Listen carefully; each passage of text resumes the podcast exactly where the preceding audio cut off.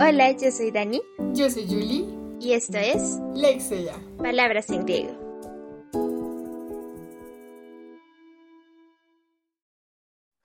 De cómo funciona la marginal. En el episodio de hoy vamos a tener una de estas sesiones de la tercera sección eh, muy interesantes de compartir nuestros, nuestras creaciones en general con interruptores diferentes. El interruptor del día de hoy es de cómo funciona la marginal. Y creo que específicamente para este interruptor es, no sé, es muy chistoso y es muy interesante, como que la marginalia en sí es algo interesante que deberían buscar justo ahora si no saben qué es. Entonces, creo que va a estar muy genial eh, el episodio de hoy en cuanto a las creaciones, en cuanto a lo que pueden hacer de esto, porque de por sí la marginalia es algo supremamente curioso y que exista una palabra para esto es aún más curioso. Entonces, vamos a dar inicio y Julie nos va a presentar su creación para hoy. Muy bien. Esto, porque es que ni siquiera sé decir que es un texto, no, no estoy 100% segura que es, pero ya hablaremos de más adelante después de que Dani nos cuente qué tal. Ni siquiera sé cómo leerlo, o sea, yo voy a leerlo todo como para tratar de que pues lo puedan, o sea, si no nos están viendo lo puedan entender todo, pero sí les, les recomiendo que vayan a, el blog para que puedan pues, leerlo ustedes mismos y entender muchas de las convenciones que hay, que son muy complicadas, como representarlas mientras saben. Entonces se llama Para revisar. Era así una vez un pequeño libro que quería ser un clásico. El pequeño libro hacía, no, no, no, no, no, hacía debe estar más pegado al margen. ¿Cuántas veces lo tengo que decir? Gracias, Lo, por lo menos parece que captaste la idea. Decía, el pequeño libro hacía todo lo posible, pues, eh, hacía todo lo posible por ser el más leído de su biblioteca. Ah, ¿no pudiste quedarte en la línea anterior, biblioteca? Ahora quedó muy corta la cuarta línea. Déjenme continuar narrando. El pequeño libro saltaba de estante en estante, tratando de llegar a las mágicas manos de un lector. ¿Sabes qué? Me cansé. No puedo narrar y al mismo tiempo tratar de corregirlas a cada una de ustedes. ¿Por qué no, no, ¿Por qué no lo logran entender?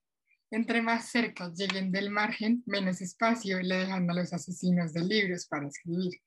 Ustedes morirán con un rayón de lapicero encima o quedarán ciegos cuando el resaltador toque sus ojos. Hagamos algo. Les contaré a ustedes la historia del pequeño libro y cuando hayan entendido volveré a escribir. ¿Saben lo que le pasó a ese pequeño libro que quería ser un clásico? Pues resulta que no sabía todo lo que ser un clásico implicaba. Él creía que ser un clásico sería sencillo, solo buscaba caer en las manos de algún lector. Pero aunque fuera recibido por las manos, los ojos odiaban a los clásicos. Cada vez que los ojos veían uno, obligaban a las manos a soltarlo lo más rápido posible. Le tenían miedo al compromiso. Creo que hay un error. Ah, no, no, sí, no, no es error. Le tenían miedo al compromiso, al largo y algo que llaman canón. Lastimosamente nunca he visto un canón, pero los ojos le temen y le han temido siempre. Un día el pequeño libro logra encontrar unos ojos que, aunque le temían, eran más valientes que cualquier ojo que el pequeño libro haya visto jamás. Ese día descubrió que esos ojos valientes eran los ojos de asesinos de libros. ¡Ah! yo sé, yo sé, no se angustien, no corran, vuelvan acá, paren. Uf, qué locura.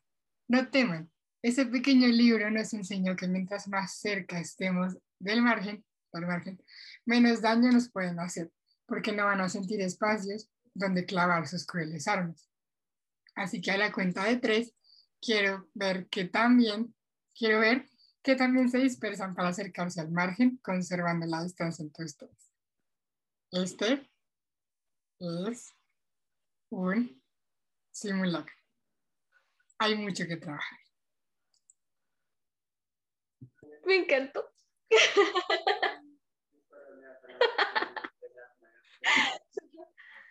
quiero decir que esto me recordó muchísimo a muchas de las clases que he tenido en la universidad porque nos han llamado mucho a jugar como con los espacios, con las diferentes cosas que le puedes meter al texto de forma visual y los significados que estas tienen. Y me recordó muchísimo a eso porque como la localización del texto en el espacio de la página es algo que trabajamos mucho cuando hablamos de, mejor dicho, de romper la forma tradicional del texto. Y esto lo tiene muchísimo tu texto y me encanta, o sea, parece un juego, mejor dicho. Me encanta esa última línea porque en efecto parece, no sé, parece un juego, parece que todo el, el texto te hiciera caso, parece algo muy chévere. Además, me llamó mucho la atención cómo utilizas al narrador, como que el narrador está hablando con el propio texto y es una locura. Creo que es, es muy genial. Además, porque cuando tratamos de utilizar estos tipos de narradores que están como fuera de lo convencional, que tratan de hablar consigo mismos, nuevamente estamos tratando eso que tanto amamos de la metaficción. Y una, dos, tres veces no serán suficientes para decir cuánto amamos aquí la metaficción. Entonces, eso también me encanta. Me gusta muchísimo que se exploren este tipo de cosas. Y el interruptor de la marginalia creo que por sí nos llamaba a hacer algo que tuviera que ver con las márgenes, como que no, no nos podíamos quedar sin hacer algo con las márgenes. Y la como la concepción de lo que me, de lo que dijiste que era la marginalia en el cuento me llamó muchísimo la atención, porque sonaba todo como alto asesinato, alto crimen, y era como, no sé, a mí, a mí me, me dolía, era como, ok, pues yo la verdad nunca he sido de las personas que llenen las márgenes de los libros, porque a mí en realidad me, me, sí me choca un poquito, o sea, no me gusta tanto rayarlos, lo hago más en los textos, por ejemplo, en la universidad, si los lleno en las márgenes y hago un montón de cosas. Los libros les pongo generalmente post-its o, o doblo como la, la puntica de la página cuando algo me gusta. Máximo, máximo eh, subrayaré con lápiz, pero la verdad es que, o sea, siempre he creído que es muy chévere uno dar como sus propias interpretaciones, escribir y hacer esto de la marginalia. Pero Dios, a mí me cuesta tanto. Pero cuando lo leí fue como, ay, no, si ven. es como si ven, ellos también les molesta.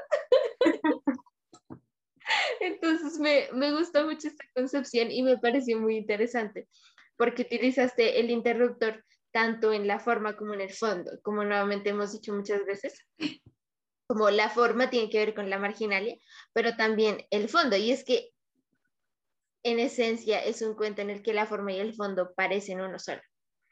Entonces, creo que es muy genial. Yo siento que esta, este interruptor de hoy,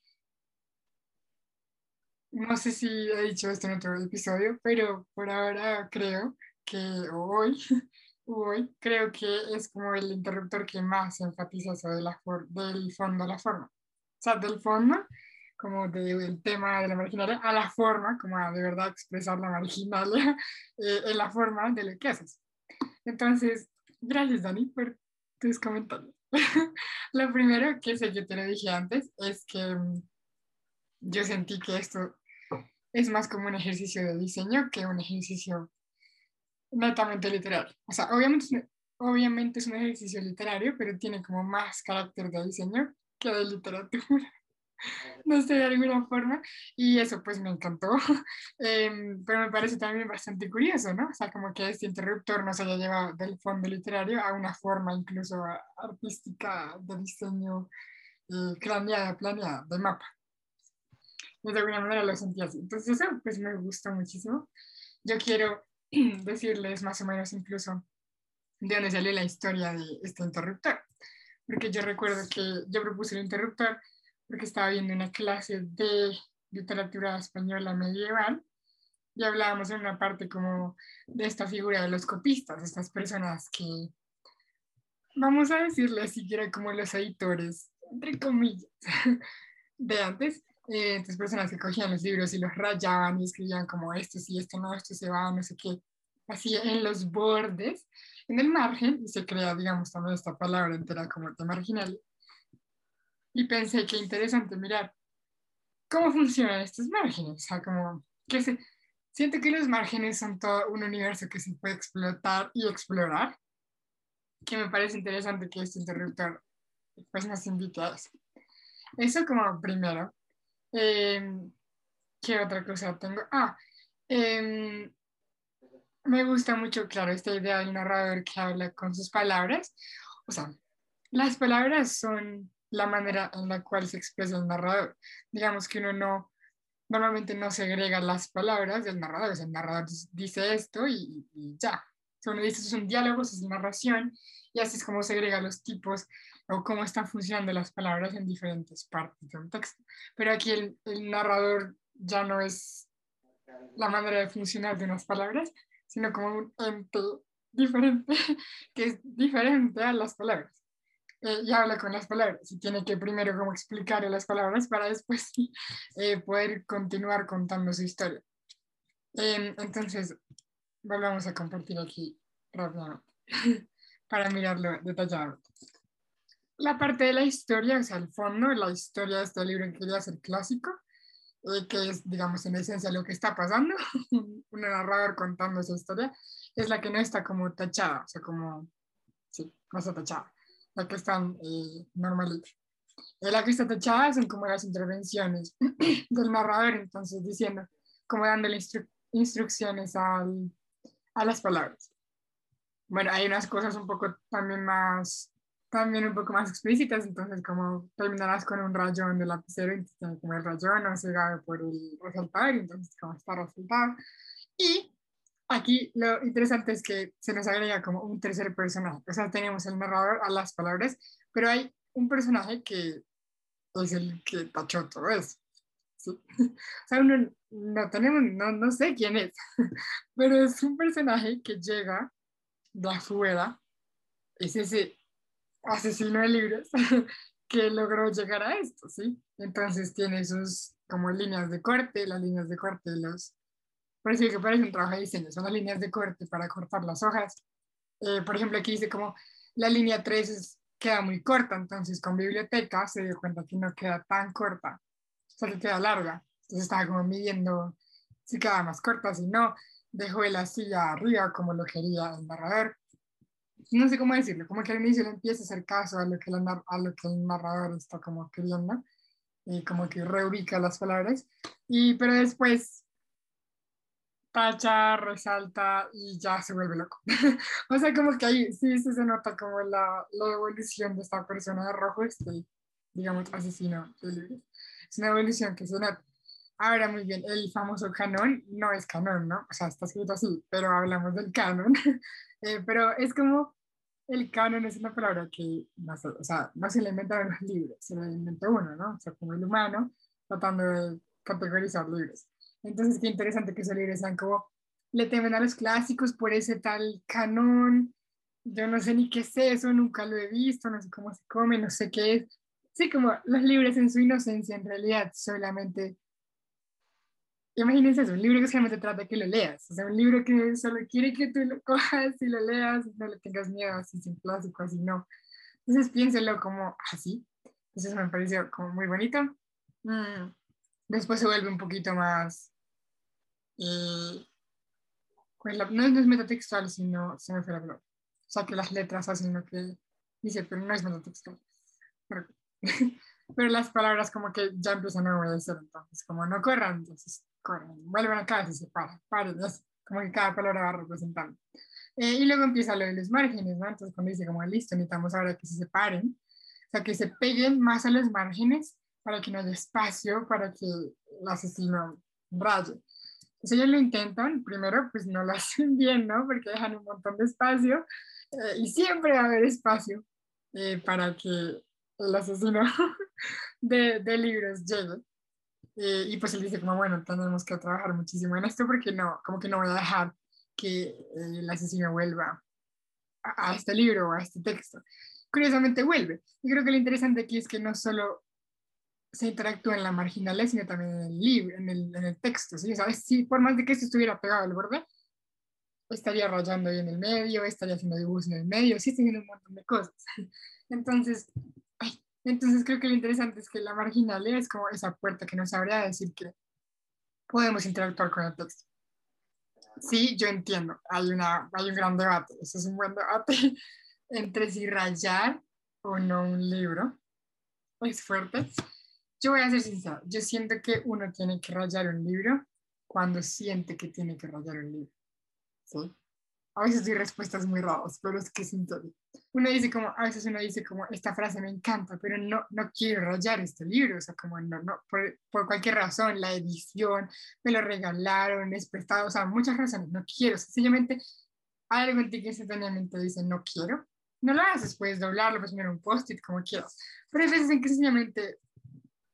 Puedes copiarla como a otro lado. En, en tu celular, ponerla, claro, en una hojita, pero hay veces en que tú dices como, wow, en serio, quiero resaltar esto. Con resaltar con lápiz, con lapicero, con lo que sea.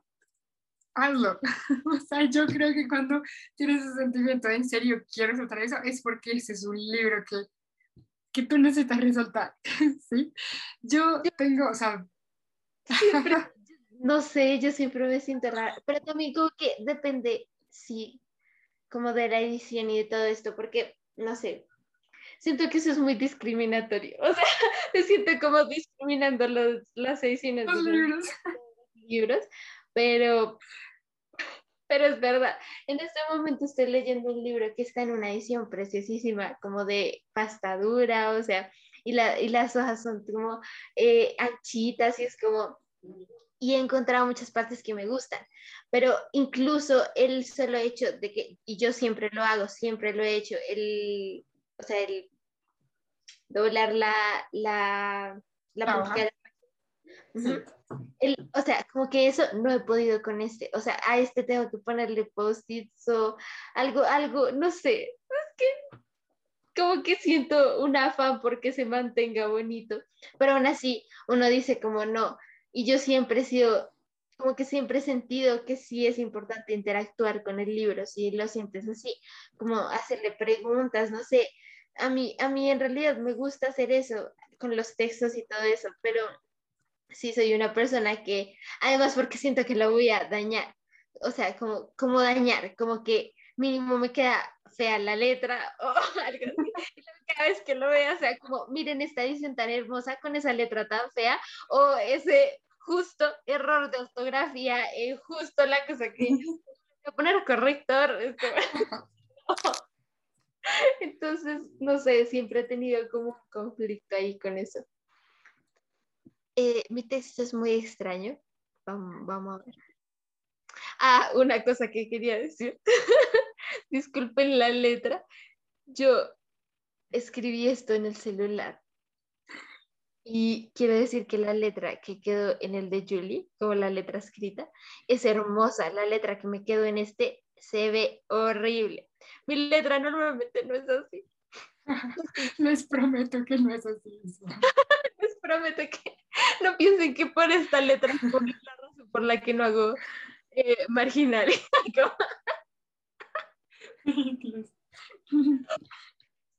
Entonces, comencé a escribir su historia aquí. La vida de Marco era lineal. Despertaba a las 6 y 32 am, se bañaba y se perfumaba, desayunaba a las 7 y media am, leía hasta la hora de salir, salía de la casa a las 8 y 3 am, caminaba hasta la estación, tomaba el bus J5 de las 8 y media y llegaba a la tienda a las 9 y 11 en punto, un minuto tarde todos los días. Siempre usaba el mismo saco de lana café y los mismos tenis negros. Desayunaba todos los días lo mismo, café con leche, pan tajado y un plato de fresas, cinco fresas siempre. Leía siempre el mismo libro y cuando lo terminaba volvía a comenzar. Poesía completa de Alejandra Pizarnik. Al llegar a la tienda usaba el mismo trapo gris y roto para limpiar cada estantería, comenzando desde la derecha de la tienda siempre. Se sentaba detrás del mostrador y pasaba el día catalogando libros. Si llegaba un cliente, lo atendía amablemente y al culminar su atención volvía a sus libros y etiquetas. Yo no conocía a Marco. Comencé a trabajar en la librería unos meses después de su fallecimiento. Todos aquellos que lo conocieron decían que era un buen hombre, consumido por el mundo y la cotidianidad, pero bueno al fin y al cabo. Buen hombre, recto en sus hábitos y un excelente librero, a pesar de que nadie nunca lo vio leer ningún otro libro además de la poesía de Pizarnik. Nadie supo a ciencia cierta de que murió. Todos los conocidos parecieron dar por hecho que se había ido desapareció el 20 de julio de 2021. Se sabe que dejó la tienda a las 8 y 32 en punto esa noche, como cualquier otro día. Llamó la atención de los vecinos, pues nunca había abierto la librería un día festivo. Tomó el bus a su casa, pero no llegó. Un guarda de seguridad amigo lo vio, pero luego de eso nada, nunca más. El 21 de julio de 2021, la cama seguía tendida como el día anterior a las seis y media m. El calentador no se escuchó en el piso de Marco despertando a los vecinos, por lo que todos llegaron tarde aquel día. El perfume no inundó la habitación. No, hubo desayuno a las siete y media m. Y el libro de poesía no se movió ni un centímetro aquella mañana. Nadie lo vio salir a las ocho y tres de la mañana y los conocidos del J5 de las ocho y media sintieron el bus más vacío que de costumbre. Marta de la tienda de frutas de al lado mensajeó a Julián de la papelería de al frente y ninguno supo dar con Marco.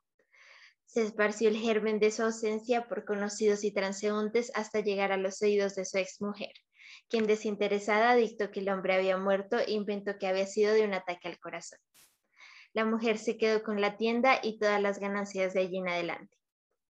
Yo sí lo vi varias veces tocándose el pecho. Pobre, seguro lo veía venir, dijo Marta unos días después del hecho, y así todos creyeron la historia sin más preguntas. No hubo funeral, pero sí lápida en el parque central de un pueblo cercano, el pueblo de su infancia. 1980-2021.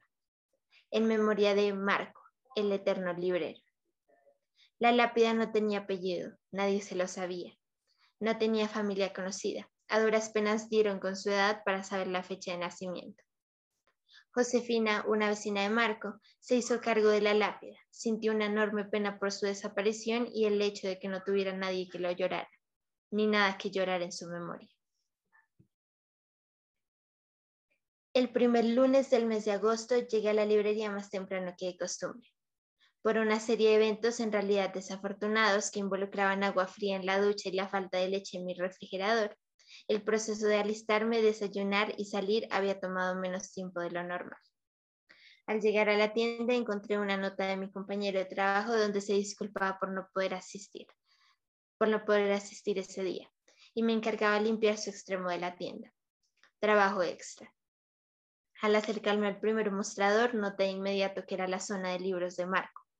Así llamábamos a los últimos libros que el hombre había catalogado antes de morir. Los empleados de la tienda, todos bastante jóvenes, inventábamos historias de terror alrededor de aquellos libros. Abrí entonces el primer tomo, un libro de Alejandra Pizarnik, y quedé boquiabierta cuando me di cuenta de que en las márgenes... ¿Marco? Sí, Marco. ¿Quién es Marco? mi personaje. ¿Seguro? ¿Por qué lo preguntas? Se parece más a ti que el se parece más a ti que tu narrador.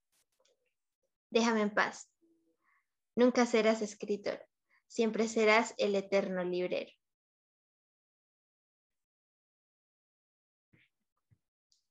Seleccionar todo, borrar. Enter. Comienza a escribir su historia aquí. La tarde que el eterno librero se dio cuenta de que nunca saldría de la margen, su libro acaba de condenarlo al olvido. Decidió entonces que ya era hora de dejar de pretender ser lo que no era. Las conversaciones al margen de cada libro de su librería lo delataban. Decidió que ya era hora de dejar de pretender ser lo que no era, y no era escritor.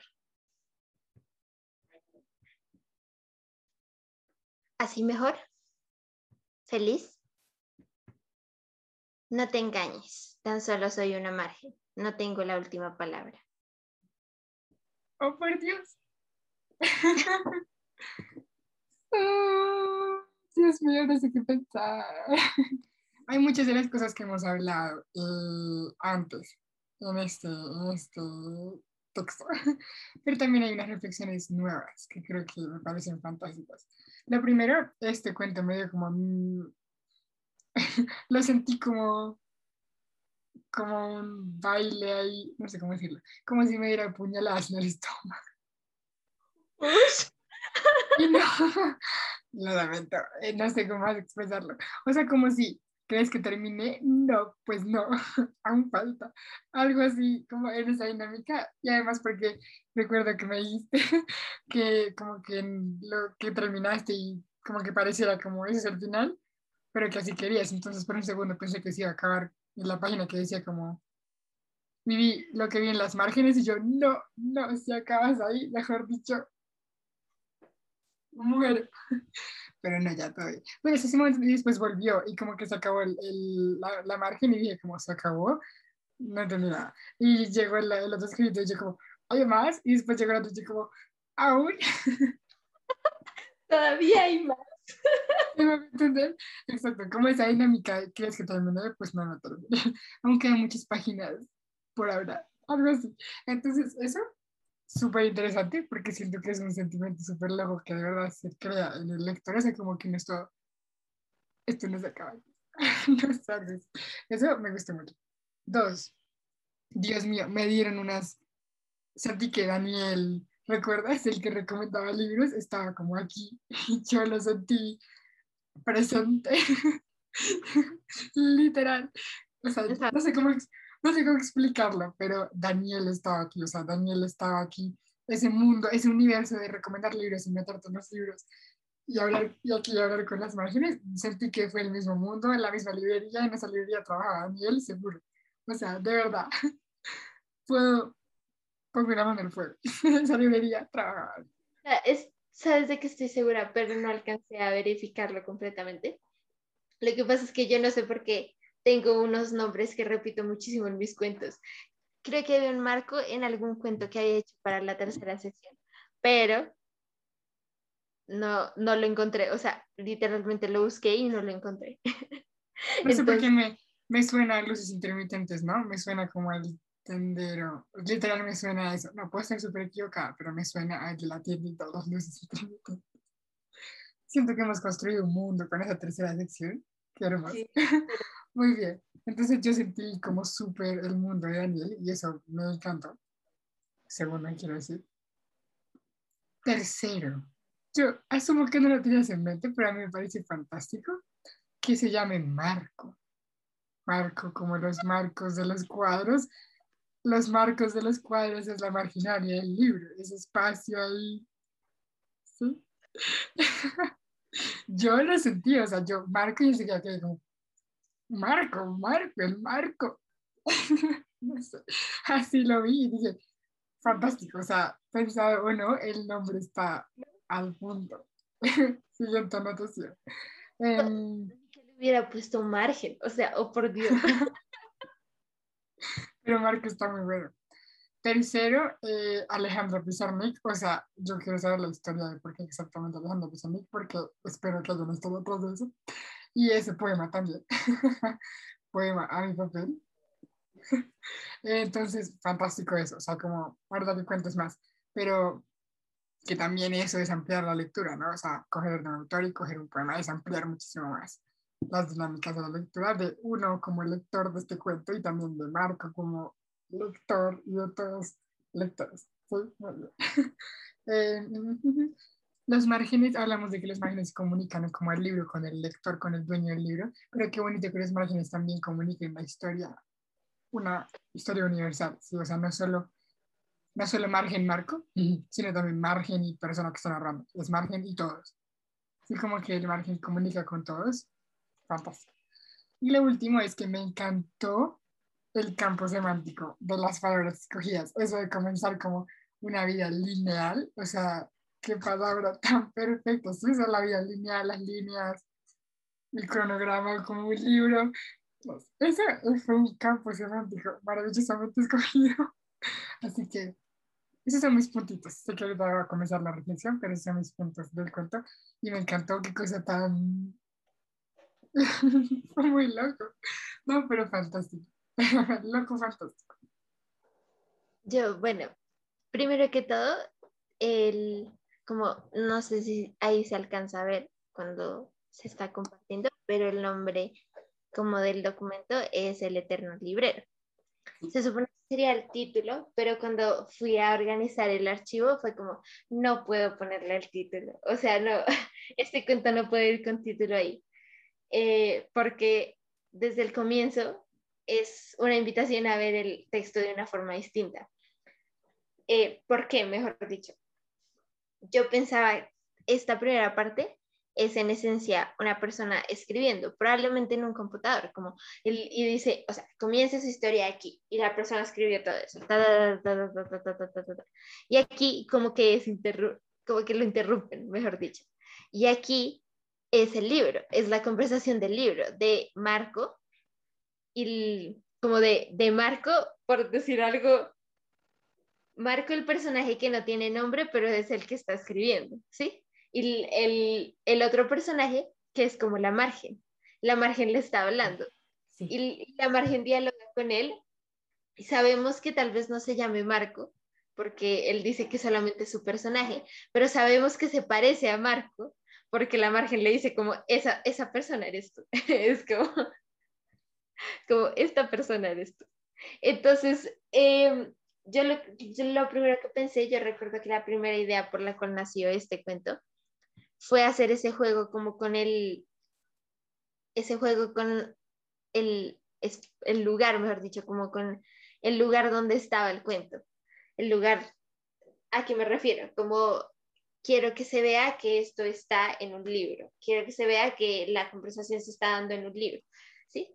Y luego pensé, qué loco sería si uno le escribiera el libro y le contestara, como te contestara en la otra. Mágico. Y yo como, oh, por Dios. Entonces comencé a trabajar con eso. ¿Qué pasa con el personaje de Marco? A propósito, no tiene un nombre. Sabemos que es el librero. Pero, o sea, sabemos que en esencia es, el personaje es el librero. Aunque no sea la misma persona del cuento de arriba, sabemos que se parece a ella porque la margen no lo dice, pero no tiene nombre así como el otro personaje tampoco tiene nombre.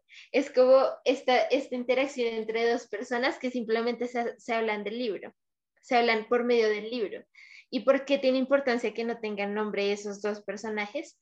Porque resalta la importancia de lo que está pasando, como del, de lo que yo decía, del espacio, del lugar donde está pasando. Entonces simplemente no es el, el texto, mejor dicho, no está hablando, no está diciéndote como tengo este personaje o es la historia de tal personaje, sino esta es la historia de esta conversación en un libro. Esta es la historia de estas dos, de, estas dos voces que se están comunicando por medio de una margen. Es como, entonces, ¿y por qué pasa todo esto? Porque también hay una relación con, como una reflexión con la escritura y con la lectura creo que eso también es algo que me hizo pensar. Yo comencé a pensar en esta idea de la margen, del diálogo en la margen, y dije, primero es algo muy loco, y segundo, es algo muy interesante, como pensar que el lector se convierte en escritor cuando comienza a escribir en la margen. Entonces yo dije, wow, el lector se comienza a, a sí, se comienza a convertir en escritor. Y yo dije, pero ¿qué pasa si la margen le dice, pues no? ¿Qué pasa si la margen le niega a ser escritor? Como que le dice, no, no, no eres escritor. Como que, ¿qué pasa si la margen le, le, le contesta de esta forma? Le, no sé cómo decirlo, le pelea sobre esto. Entonces, sobre eso, sobre esa reflexión, fue que nació la idea de escribir una historia y de que esa historia también reflejara hasta cierto punto esa, ese sentimiento del personaje. Porque la margen le dice que se parece. Porque el personaje, o sea, el personaje que está, el narrador, mejor dicho, que está contando la primera historia, está contando esta historia de Marco, pero tú, no sé si es solo a mí como escritora que me pasó, pero cuando yo lo escribí dije, o sea, cómo esta persona, como esta narradora sabe a qué hora se levantaba exactamente, sabe que su vida era tan lineal, cómo es que sabe todo. Y no lo conoció. Y nadie lo conocía, sí, es cierto. Ajá, ¿cómo es que sabe todo esto? Es el escritor poniendo en el texto su preocupación por su vida tan plana. Es como mi vida es replana, entonces comienza a contar esta vida lineal, no sé qué, exactamente con lo, o sea, tan lineal que en el comienzo esa forma de, de, de decir como los minutos exactos y también la forma de las oraciones cortas, me gusta mucho porque se siente como algo lineal, se siente en efecto como algo que está pasando como así. Entonces, él es este personaje expresando su preocupación por ser una persona cualquiera que nadie conoce, como que, y eso en cierta forma explica también un poco esa preocupación que tiene por volverse escritor, como que está intentando contar su historia, pero comienza diciendo que es lineal, ¿sí? Está intentando contar algo, pero comienza diciendo que no es muy interesante, ¿sí? Entonces, y ahí ya comienza pues todo esto. Esta parte de aquí es muy chistosa porque yo me la imaginaba como el, el, escritor, el librero, el librero que en realidad no es escritor o el escritor que en realidad em, no sabemos. Él está escribiendo esto y, y, sabe que la margen sabe lo que está escribiendo. Entonces está escribiendo y siento que esto estaba leído como, bueno, este, cuando dice, la tarde que su libro acababa de candelarla al olvido. Y, es como, y entonces pues decidí que ya no, que no, yo no soy escritor, no sé qué. Entonces por eso al final le dice como, así mejor. está todo enojado. Esta forma que está arriba, como él comienza a escribir su historia aquí y el seleccionar todo, borrar, enter, también es una repetición a como un llamado a la al lugar donde está escrito. Entonces, a, decirnos como, y por eso mismo no podía tener el título escrito al comienzo, porque tenía que tener estas instrucciones, tenía que verse como lo que hizo esta persona está puesto aquí y como que solo lo que está en este archivo, mejor dicho, lo que está en estas páginas, enteramente es lo que pasó. No hay nada fuera de esto, ¿sí? No hay nada incluyendo el título del cuento, como que desde que comienzas ya estás en otro lugar. Entonces eso era, primero eso es de algunas de las cosas de lo que quería lograr con la forma en sí. La historia, yo a mí creo que la historia del comienzo es una de las cosas que más me ha gustado escribir, porque siento que es algo, no sé, loco. es algo loco, pero tan, suena tan cotidiano y suena tan no sé. A mí me gustó muchísimo escribir esta primera parte, porque yo dije, quiero que esta primera parte se sienta la desesperación de sentir que no se es nadie, ¿sí?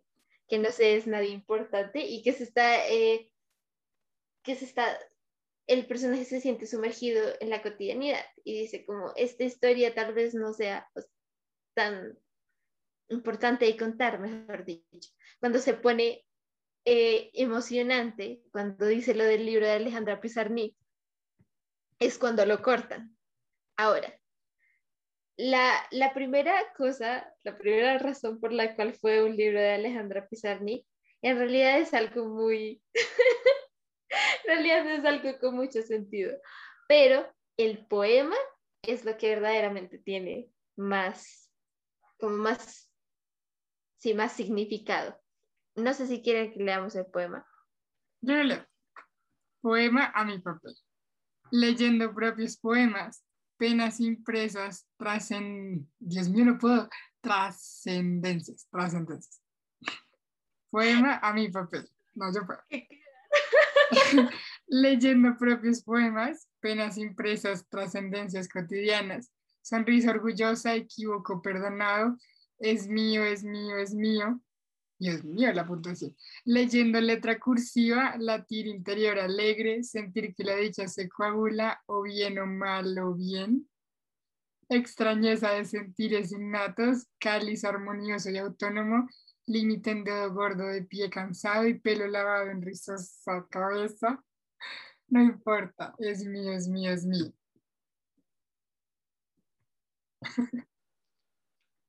Creo que desde el, desde el título, y creo que el título es tal vez una de las cosas que más me dijo como este tiene que ser el poema. La razón que les decía que no tenía mucho sentido detrás de por qué era Alejandra Pizarnik, primero fue porque dije, bueno, necesito un libro que pueda utilizar aquí. Eh, pero no puede ser cualquier libro porque quiero que tenga un sentido lo que está diciendo el libro, tenga un sentido con respecto a lo que va a ser la historia. Eh, entonces dije, necesito un libro que tenga, esto va a ser muy chistoso, pero que tenga márgenes grandes. necesito un libro que no, como que lo que diga en la página no abarque tanto. Y dije, pues tiene que ser poesía. ¿Viste? Es para poder ser una buena asesina de libros. sí, por eso, creo que por eso también cuando leíste el tuyo fue como, oh, por Dios. Entonces dije, tiene que ser poesía.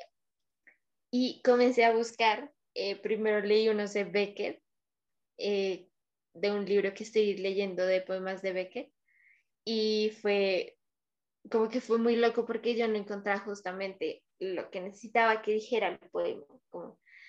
Y dije, ¿por qué no? Alejandra Pizarnik, siempre ustedes saben que yo hablo de ella porque es una de las poetas que más me gusta hasta ahora de las que he leído. Y dije, yo sé que aquí debe haber algo que pueda usar, como que se sienta como lo que estoy haciendo. Comencé a buscar eh, dato curioso, yo no tengo este libro, el de poemas completos. Es un libro que he estado detrás de él mucho tiempo, pero es un libro que tengo en, en digital. Si lo busqué en digital. Entonces comencé a mirar los poemas y en realidad hay muchos poemas que, que utilizan esta metaficción, que utilizan esta, esta relación con lo que uno escribe y esta reflexión con lo que se escribe. Pero encontré este, que fue lo primero que me llamó la, la, la atención y que dije, esto, este va a ser penas impresas, trascendencias cotidianas. Le dije, esta persona está preocupada por la, por la cotidianidad, pero también quiere ser, quiere hallar la trascendencia, mejor dicho. Entonces dije, y el nombre, el título, poema mi papel. Y yo, oh por Dios, esto es. Creo que si nos pusiéramos a, hacer un, como un análisis más hondo del poema, encontraríamos muchas cosas más. Eh, yo estuve muy buen tiempo como pensando en, en, cada una de las partes, pero yo lo que, yo creo que lo que sentía era que este poema se sentía como lo que él quería hacer, como lo que el escritor quería hacer. Entonces tenía que escoger este poema, porque es este poema que está diciendo, esto que o sea, en pocas palabras, porque en realidad si decimos qué está diciendo, podríamos quedarnos aquí analizándolo 1230 años. Pero esta parte que dice, es mío, es mío, es mío, está, siento que está hablando de esta propia escritura, de este propio poema, como que está viendo esto propio que escribió. Eso de las trascendencias cotidianas, esas, esas imágenes que hace también, que suenan también de la cotidianidad, como el, el pelo lavado, como lo del pie cansado, todas estas imágenes, siento que es lo que el librero o el escritor, el librero que no es escritor, por supuesto que no, eh, este, este personaje es lo que él quiere. Él quiere sentir que esas palabras son suyas. Él quiere ser escritor. Quiere ferventemente que esta cotidianidad le sirva para algo. ¿sí? Que, esta, que esta cotidianidad tan lineal le sirva para algo. Entonces tenía que escoger esto. Y eso también me llevó a darle una voz a la margen. Porque es la voz, mejor dicho, si ustedes se dan cuenta en esta final, seguimos en el mismo poema no es la voz de la margen del libro en general, es la voz de la margen de este poema. Y entonces es esa voz que está diciendo, o sea, en cierta forma se siente superior porque ya lo logró, como que está diciendo, el, el, poema que está diciendo esto es mío, esta escritura es mía. Entonces el, el otro llega como, no, no eres escritor, como que el, el, margen se siente superior también a esa otra persona que le está hablando. En, entonces es, mejor dicho, está, siento que fue todo un trabajo de ponerle voz, no solamente a la margen, sino ponerle voz al poema, como si el poema le estuviera hablando a esta persona hablando directamente, porque en sí el poema con sus versos, nomás así le está diciendo muchísimo, pero ¿qué pasaría si hablara como él? ¿Sí? Si le hablara, si le respondiera las preguntas, si le hiciera preguntas. Entonces, creo que esa es, esa es la historia del poema. Y creo que no queda más aquí. Ah, bueno, una última cosa. El final, eh, cuando dice no, no tengo la última palabra, eh, creo que eso fue muy chistoso porque yo sentía, no sé, yo sentía que él lo que tenía que decir la margen, que fuera algo así como, va, pero tranquilo, pero, pero eso de no tengo la última palabra, es como, palabra. palabra, no tienes la última palabra, ¿cómo que no tienes la última palabra? Y es excelente porque es la última palabra. Exacto, es como... Creo que eso refuerza también ese sentimiento que tú decías, de que no, todavía no se acaba, todavía hay más, todavía hay más. Y cuando dice, no tengo la última palabra, ahí sí se acaba. Entonces, yo como lo escribí, dije como, o sea, no estaba segura en dejarlo y luego cuando me di cuenta como de la forma en sí, dije, o sea, literalmente dije lo que acabo de decir. ¿no tienes la última palabra? ¿Cómo que no lo tienes? Pues aquí se acaba. Entonces sí, este texto fue una locura de hacer, la verdad. Me encantó, me encantó de sobremanera. Me encanta mucho la historia que sale. Contar historias saca historias. El contar historias el escribir saca tantas anécdotas y creo que específicamente este episodio no solo nosotras escribiendo, sino como nuestros personajes que escriben, eh, las historias que salían son fenomenales. Me encanta mucho y creo que voy a recoger varias cosas que me fascinaron. Primera, pensar en nuestro, como en el, lector que se vuelve escritor y en el libro que se vuelve lector de lo que escribimos nosotros. Es como si el libro estuviera como absorbiendo, las hojas absorbieron lo que le escribimos y él es el que se volvió ahora el que lee. En segundo, que esto de la marginalia es mucho como, funciona mucho, cuál es nuestra, funciona mucho con la idea de cuál es nuestra relación con el libro. Sí, o sea, no es igual para todos, tenemos sentimientos, no nos gusta, sí nos gusta, a veces sí, a veces no. No tengo ni idea qué va a pasar con este libro. Excelente. Esa es como nuestra relación con el libro creo que es muy bonito eso, desarrollar una relación con el libro de lo que es lindo es que esta relación, yo creo que nada la puede parar, o sea, en físico, en digital, en lo que sea, en lo que sea en audiolibros, en cualquier manera de leer, creo que puede existir esta relación entre marginalia, claro que se va a comportar diferente y va a ser diferente según el medio, pero me parece fantástico que siempre exista esa relación. Tercero. Además siento que la marginalia nace en el, o sea, en el pensamiento, mejor dicho. Yo como que creo que tú, todos en la cabeza estamos leyendo algo y pensamos en alguna cosa o pensamos en alguna respuesta un personaje, una pregunta, lo que sea. Siento que en nuestra cabeza tendríamos ese libro lleno de anotaciones y, y en, en nuestra cabeza genuinamente se hacen esas anotaciones. Entonces, como que eso es algo que ya existe en nuestras cabezas. Estoy segura de que cualquier persona que lea lo tiene. Exactamente. Entonces creo que dejo la invitación a que eh, sigamos viendo la marginalidad como un espacio, como un personaje, como un escenario, pero también como una relación, también como magia, pensamiento y, pues comunicación, o sea que la marginalidad en realidad el límite lo pones tú. ¿Cómo es? Mi energía, la meta la pones ¿Ah? ¿Qué? libro te da energía, la meta la pones tú, el libro te da energía, la, la imaginación la pones tú. Ay, qué chistoso. que ni siquiera la página. O sea, eh... ni siquiera la página es el límite, o sea, tú puedes poner una hoja que salga los posts que salen, o sea. Ni siquiera la página y ni siquiera la propia voluntad de las palabras por no dejarte ser marginal.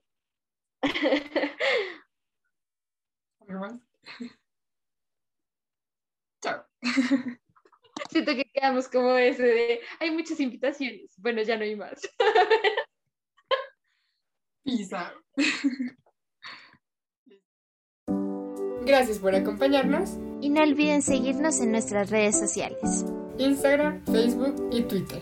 Como Lexia Palabras. No olviden seguir leyendo. Y nos vemos en la próxima historia.